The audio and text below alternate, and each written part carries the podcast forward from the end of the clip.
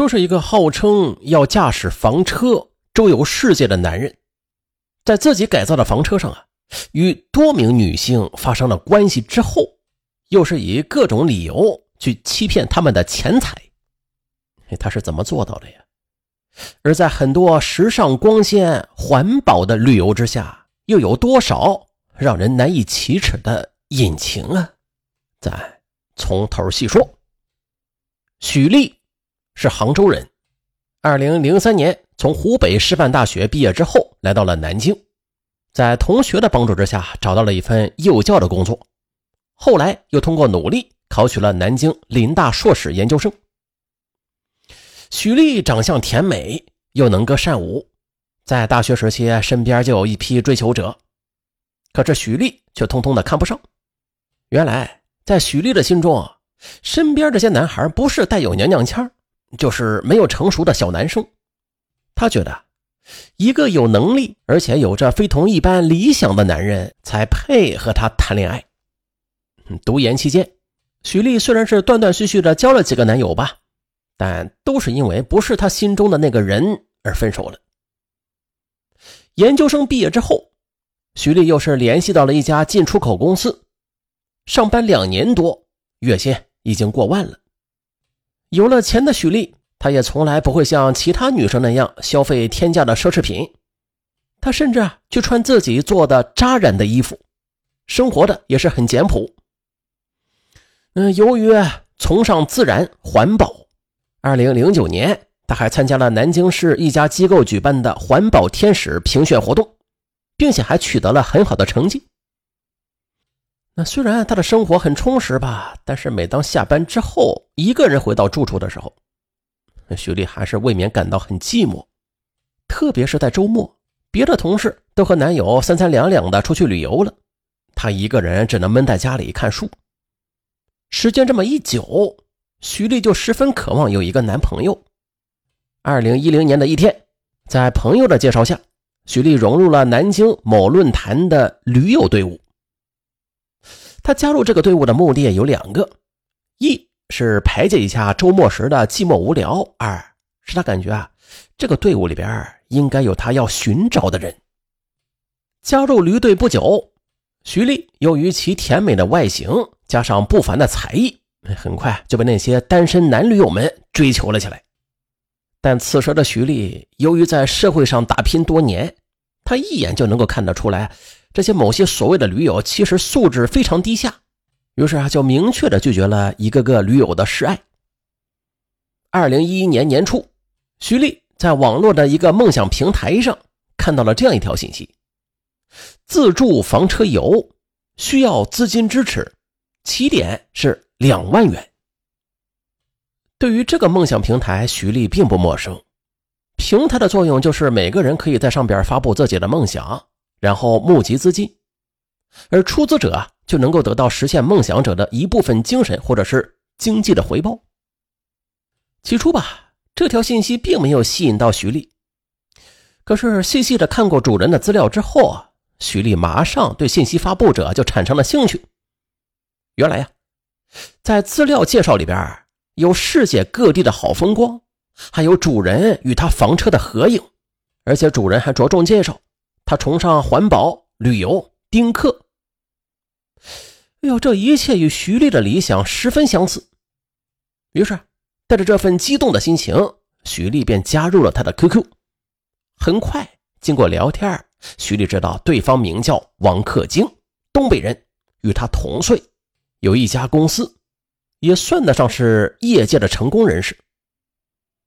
相互介绍之后。王克京就开始滔滔不绝地介绍起了自己的房车。原来他的房车啊，并不是购买的正规房车，而是买了一辆南京依维柯后，然后自己改装的。他还把改装过程的图片给徐丽发了过来。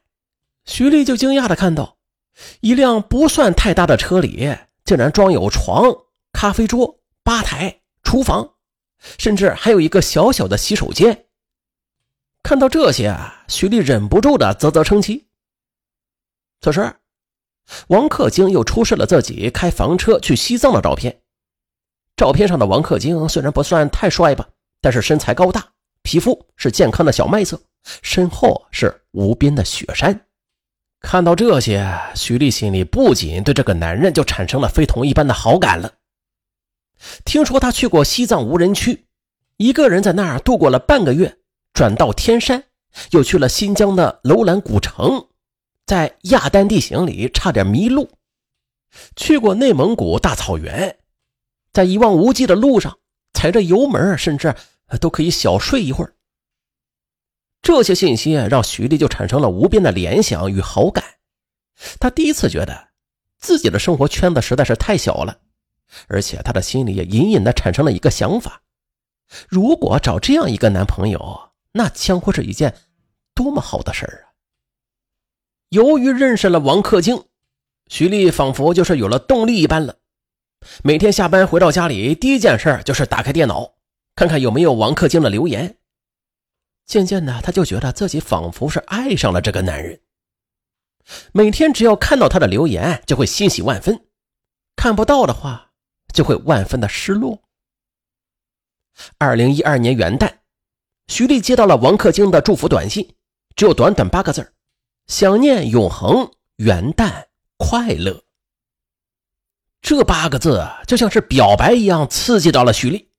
当天晚上，二人在 QQ 上聊天的时候，就相互的吐露了爱慕之情。